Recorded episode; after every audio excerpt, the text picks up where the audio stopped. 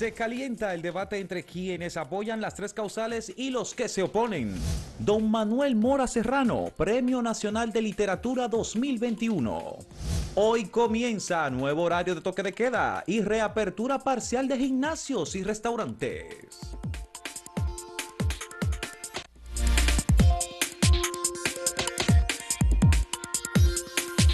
Nos satisface muchísimo, nos llena de alegría la designación de Manuel Mora Serrano como Premio Nacional de Literatura. Don Manolo es articulista aquí en Acento, le agradecemos que haya mantenido durante años su columna. escribe normalmente los miércoles y los días sábados.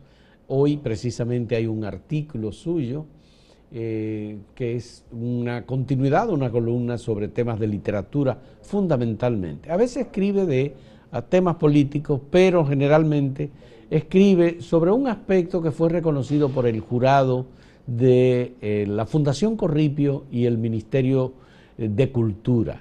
Manolito Mora Serrano es una de las personas que más ha estudiado las diferentes corrientes literarias en la República Dominicana, los diferentes movimientos en los que han incursionado, sobre todo los poetas y los ensayistas y los novelistas dominicanos durante toda su historia. Pero él mismo es poeta, él mismo es novelista, que no lo mencionan como novelista, él mismo es ensayista y es una de las personas que más ha promovido la literatura en general y que más ha rescatado los valores de la literatura de provincia de República Dominicana. A Manolito Mora Serrano se le encuentra en Dajabón, en Pedernales, en San Cristóbal, en cualquier lugar donde haya también escritores y gente que haya eh, escrito y que haya eh, participado, digamos, de la literatura. Sí, hay que decir de don Manuel Mora Serrano, que oriundo de Pimentel, en la provincia de Duarte, que por cierto, la provincia de Duarte le está yendo muy bien, porque recientemente en el Ministerio de Cultura premiaron en cuentos a Martín, Martín Paulino, también un excelente escritor de las nuevas generaciones. Eh, siempre fue un gran eh, propulsor de la literatura, eh, con tertulias que celebraban tanto en Pimentel como en San Francisco de Macorís, y luego aquí en la capital en sus años de estudio del derecho, y siempre se ha mantenido vigente, escribiendo en periódicos, revistas, y todo el tiempo manteniéndose al día, pero además, como tú dices, estudiando eh, la literatura dominicana en sus diferentes movimientos y vertientes y resaltándolo a los escritores y a los poetas dominicanos y dominicanas. Muy bien, que nos alegra muchísimo. Recientemente don Manolito escribió un artículo sobre la ciguapa, Gustavo, y él es uno de los autores dominicanos que más ha estudiado el fenómeno de la ciguapa en la literatura dominicana. Hace referencia en, una de sus novelas, por eh, cierto. Sí, sí. Entonces, bueno, creo que el jurado ha, hecho un acto de justicia. Manolo eh, Mora Serrano tiene ya 85 años aproximadamente. Y está muy lúcido, muy eh, bueno, muy lúcido. Ahí están sus artículos. Mire el artículo de hoy, que él publica, publicamos aquí en acento su, su artículo de hoy y siempre son temas en los cuales él está presentando datos y elementos nuevos. Cuando digo que él incursiona a veces en la política, fíjate el último artículo sobre eh, Luis Abinader y la lucha contra la corrupción. un tema muy actual. Un tema muy actual, pero él está permanentemente sobre estos temas. Así nos alegra mucha alegría. Muchísimo nos alegra la, asignación, eh, la designación de Manolito Mora Serrano como Premio Nacional de Literatura. Compitió con otros autores importantes que fueron considerados para este año 2021. De paso, una congratulación a Pachi, que es su hija. Pachi Mora. Que tiene una relación muy especial y adora a su papá y, también a sus demás hijos e hijas también. Que varios de ellos han incursionado en la escritura también. Claro. Sí. Eh, por supuesto. Eh, las, las damas Mora eh, son, son todas intelectuales maestras, eh, mujeres, poetas, muy bien formadas. Qué bueno, qué bueno. Obviamente. Mira, Pimentel ha dado muchos escritores y gente del mundo de la comunicación. Eh, o sea, yo no sé qué tendrá eh, ese municipio, ¿verdad? Pero, pero son muchos. No, pero no solamente, mira, Pimentel tiene banqueros, Luis Molina Checa de Pimentel. Sí, pero yo digo en el mundo de la letra, de la literatura y de El la presidente del comunicación, Banco de la mira, Ciudad. don Tiberio Castellanos. Tiberio Castellano, sí, por Eh, supuesto. Freddy Ortiz Landrón. Ah, también. Eh, el famoso eh, comandante también y gran comunicador locutor, Osvaldo Cepeda y Cepeda. También de Pimentel. de Pimentel. Bueno, nuestro colaborador Y- sobre turismo, Juan Yadó de Bueno, Pimentel. y bienvenido Brens, el gran compositor También, también. O sea sí. que Pimentel tiene su- sus aportes importantes. Bueno, pues nos pegamos ahí con los pimentelenses, porque tú eres de San Francisco y yo de Bonao. sí, pero- que somos, exactamente, estamos, estamos, somos cercanos. y la gente de Pimentel Sí, hace mucha vida en San Sí. Francisco también. Celebramos, celebramos eh, este premio de Manuel Mora Serrano y nos enlutece y nos apenamos muchísimo con el fallecimiento ayer del padre Jesús Hernández, un sacerdote salesiano eh, que fue el Un promotor del libro y del la libro lectura. y la lectura y la cultura en República Dominicana. Hizo de eh, la biblioteca antillense de la congregación de los hermanos eh, salesianos una institución vinculada muy fuertemente a la actualización de los escritores, historiadores, intelectuales. En ciencias sociales es una de las grandes bibliotecas de República Pero que siempre Dominicana. estuvo dispuesto a quien quería documentación, necesitaba orientarse respecto a un autor, un libro, siempre estuvo dispuesto a ayudar. Así que es una pena, ¿verdad?, que haya ocurrido su deceso en el mismo día en que se entregó el premio de literatura a don Manuel Mora Serrano. Bien. Bueno, el, otro tema, Gustavo, es que hay un debate sobre eh, la flexibilización o no de los horarios y las medidas de restricción de movimiento de ciudadanos en el país. Que empieza por, hoy el nuevo horario eh, ya. por el decreto emitido por el presidente Luis Abinader relacionado con la flexibilización. Hay un tiempo que, de tránsito que el gobierno ha otorgado, que generalmente es de tres horas, para las personas que se mueven únicamente en automóviles. Y eh, bueno, pues esto mantiene al Colegio Médico Dominicano, a las sociedades médicas especializadas y algunas otras instituciones en contra de esta decisión del gobierno de flexibilizar fundamentalmente por cuestiones como la economía, que es el gran, el otro gran tema. El gobierno está disponiendo de eh, eh, miles de millones de pesos para las MIPIMES, ha dispuesto antes, el impacto ha sido devastador en las pequeñas y medianas empresas, el impacto del COVID. Eh, seguimos teniendo un serio problema de, de personas que perdieron su empleo, Y que no- no, tienen acceso Fausto, a y no ingresos. solo en las pequeñas y medianas, hay dependencias de grandes empresas que han cerrado. Eh, por ejemplo, hay varias de estas cadenas de cafeterías que se ponen de acuerdo con las estaciones, la- las estaciones grandes de combustible que han cerrado. Eh, bueno, porque esas cadenas mm, con un horario restringido para ellas no tiene sentido eh, mantenerse operando, es muy costoso. Y regularmente, y eso me duele mucho, quienes trabajan en esas cafeterías son mujeres, y mujeres madres solteras, muchas de ellas. Yo hablaba en estos días con una joven que trabajaba en una de esas eh, cafeterías y me dice, no, que todas están suspendidas.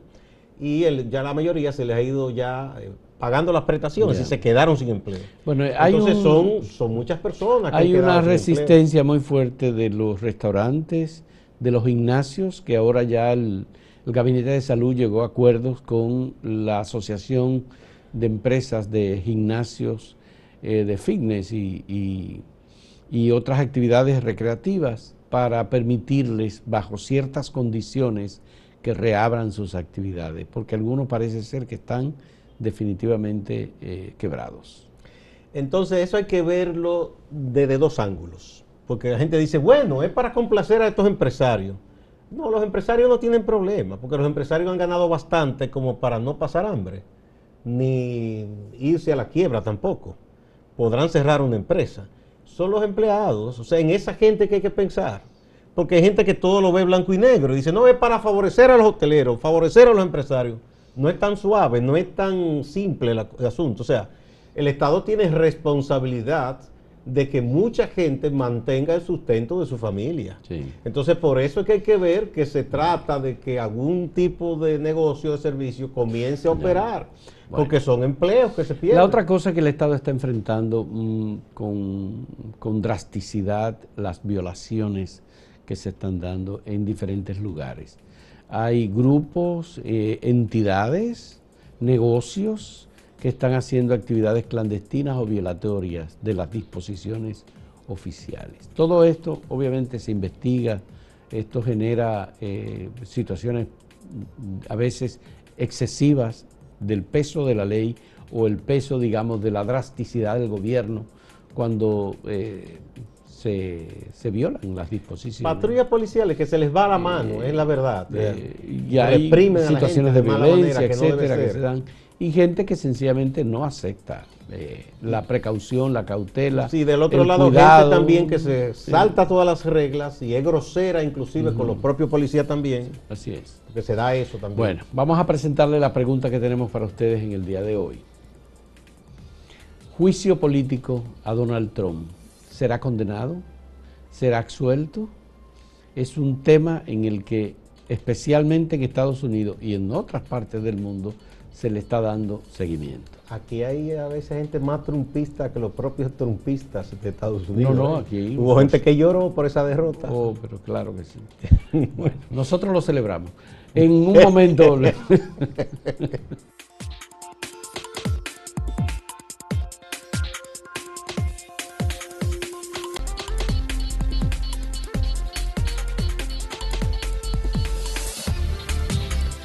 Bueno, eh, el debate entre quienes apoyan que las tres causales, es decir, las tres situaciones excepcionales en que una mujer embarazada pudiera verse y que tenga que decidir si continúa o no con un embarazo, que eh, si se despenalizan esas tres situaciones excepcionales para la decisión que pueda tomar la mujer, que eso debe ser incluido en el Código Penal que está en conocimiento de la Cámara de Diputados eh, quienes apoyan las tres causales y los que se oponen tajantemente y dicen que no, que no y que no, y que no solo quieren que no se incluya en el Código Penal, sino que nunca se trate ese tema. Está eh, en estos momentos muy intenso el debate. Parece que el presidente de la Cámara de Diputados de nuevo ha dado a entender como que pudiera posponerse el tema y conocerse una ley especial, lo que rechazan quienes eh, luchan por el derecho de las mujeres a decidir sobre su vida, su salud y su cuerpo. Porque eh, si se duró tantos años con esto del Código Penal, ¿qué garantiza que la supuesta ley especial se va a, introducir y a conocer rápidamente? ¿Y qué garantiza que se vaya a aprobar esa justa demanda de las mujeres y quienes las apoyamos? Nada, nada lo, eh, garantiza eso. Entonces, eh, es lamentable que los legisladores estén dejándose llevar o por presiones de las iglesias y de los grupos más conservadores o pensando que eso les garantiza cierto apoyo eh, político. Eh, y eso es una tontería porque en los hechos se ha demostrado que no es así. En los casos que hubo legisladores que no se pusieron al unísono con la opinión de las iglesias, luego fueron reelectos sin problema. Eh, no es verdad que incluso mucha gente creyente no, no está de acuerdo con la iglesia en ese punto de vista, ni con la iglesia evangélica, ni con la católica, ni con ninguna. Entonces no se puede pensar que este, este, país no es una teocracia, ni es un país confesional. Se supone, y eso lo garantiza la constitución, que aquí hay libertad de pensamientos y de culto. Bueno, es lamentable ver que Julito eh, eh, Fulcar, el vocero de los diputados del Partido Revolucionario Moderno haya dicho que eh, hay que excluir del Código Penal el tema de las tres causales para llevarlo a una ley especial.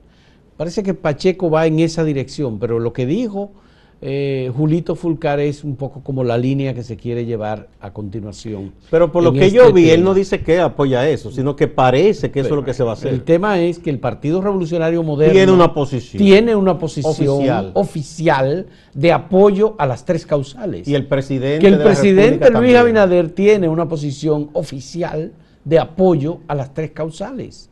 ¿Cuál es el problema que tienen los legisladores del Partido Revolucionario Moderno para llevar la contraria a su partido y llevar la contraria al presidente de la Yo República? me pregunto, si en el caso de Julito... Rosario Ful- Espinal lo plantea ayer muy si en el claramente. caso de Julito Fulcar, si es que el amigo Julito eh, siente mucha presión del obispo de su provincia, Víctor que es el más militante. Bueno. Es un hombre Entonces, militante permanente. Pero no solamente eso, sino que también ha sido una persona que ha insultado a la, a la autoridad máxima del país, es decir, al presidente de la República, ha hecho video y ha hecho una serie de cosas eh, indignado supuestamente porque el presidente apoya las tres causales, como si el presidente no tuviera derecho a expresarse sobre este tema. Y mira qué Es cosa, decir- porque el obispo Masalle es una de las personas dentro de la conferencia del episcopado de más recia formación intelectual. Pero en esto actúa como un obcecado cualquiera. Yo no esperaría de alguien de su formación que tuviera esa actitud tan cerrada.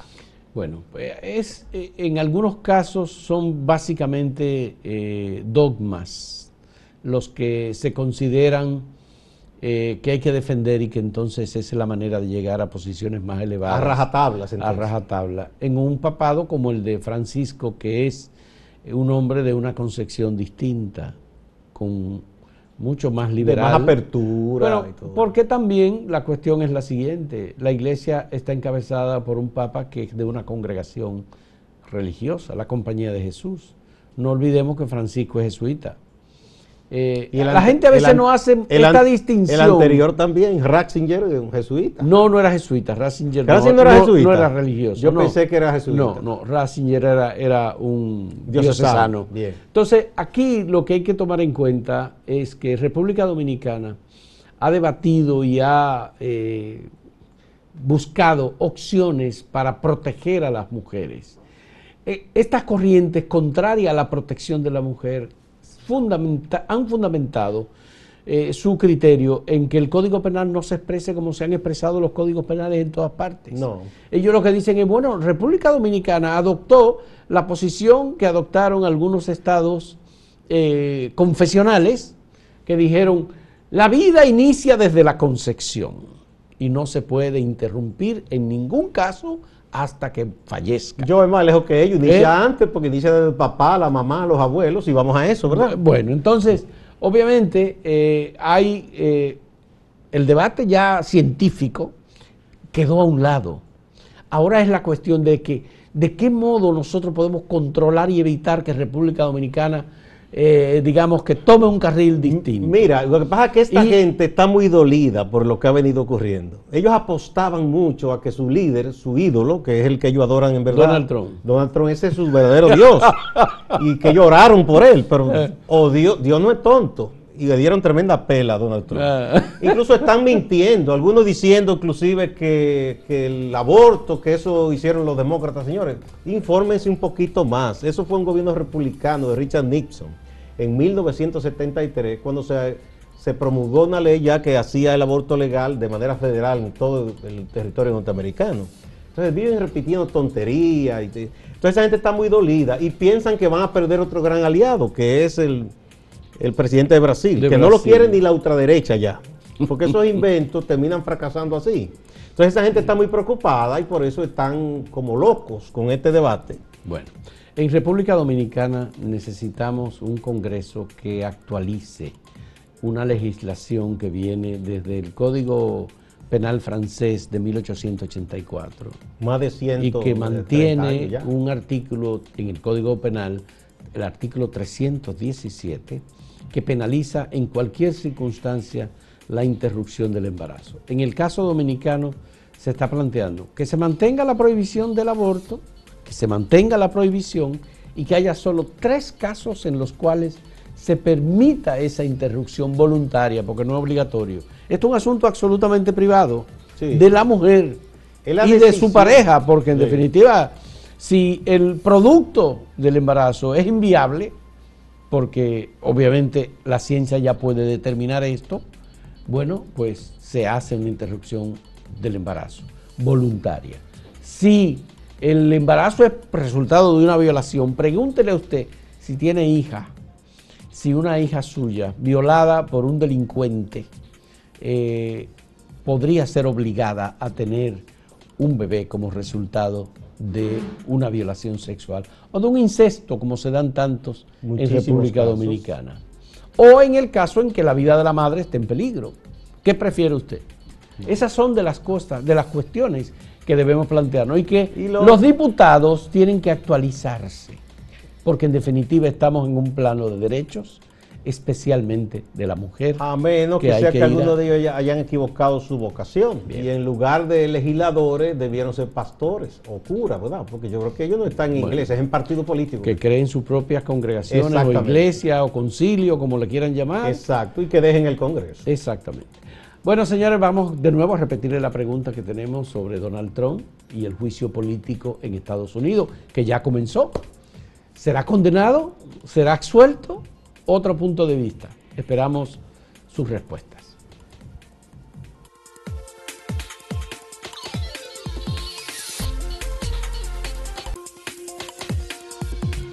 A continuación, algunas de las respuestas que hemos recibido a la pregunta que le formulamos sobre el juicio político a Donald Trump. ¿Será condenado?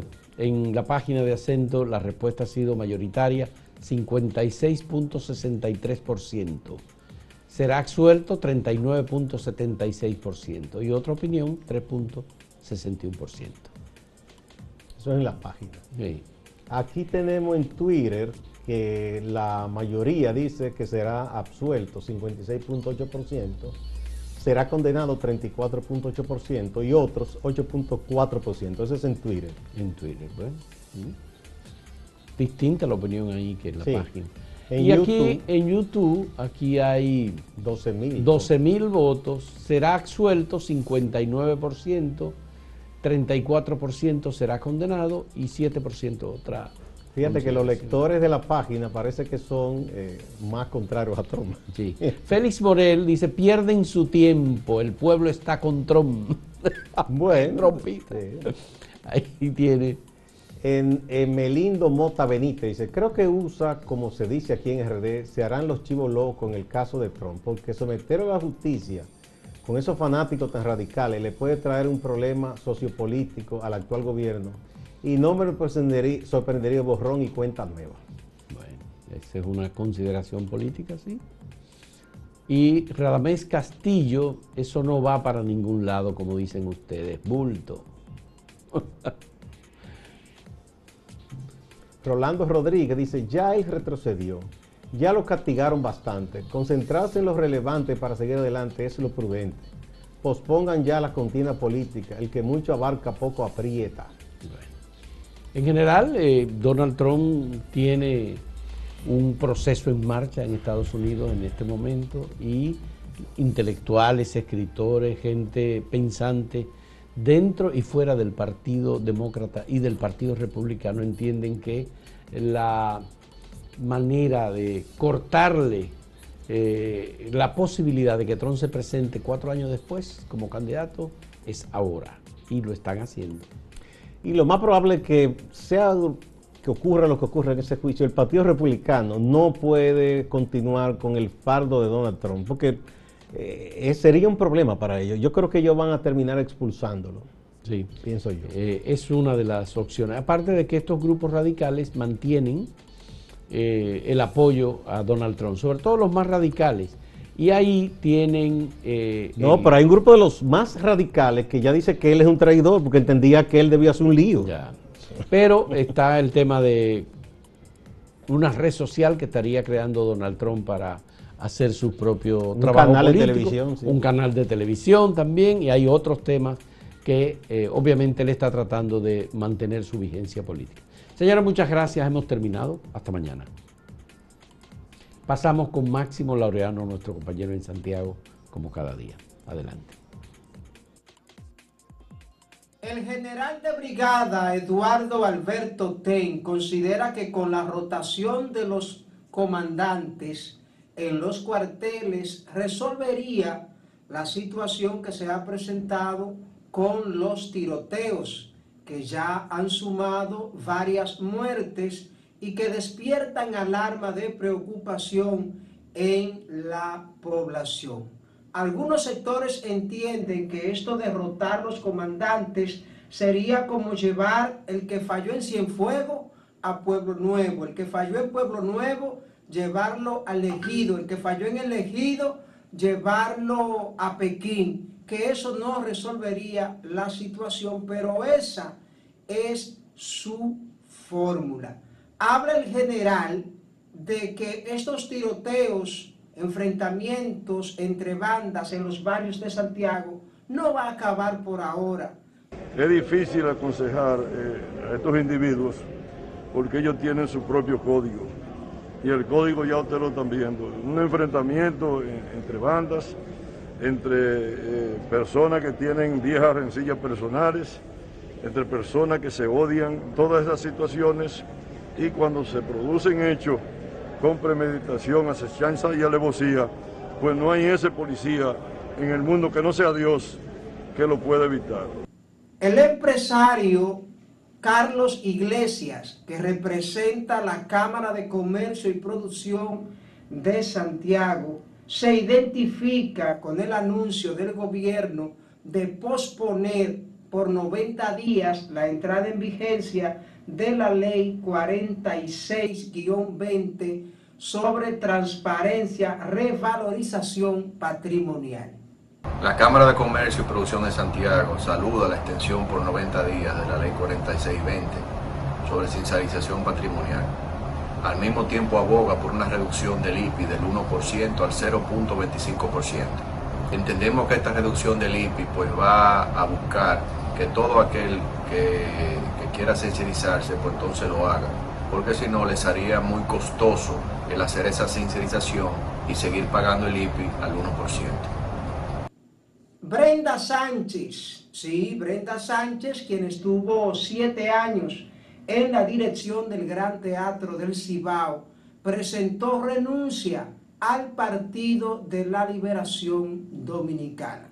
Se irá a otra organización, habría que esperar.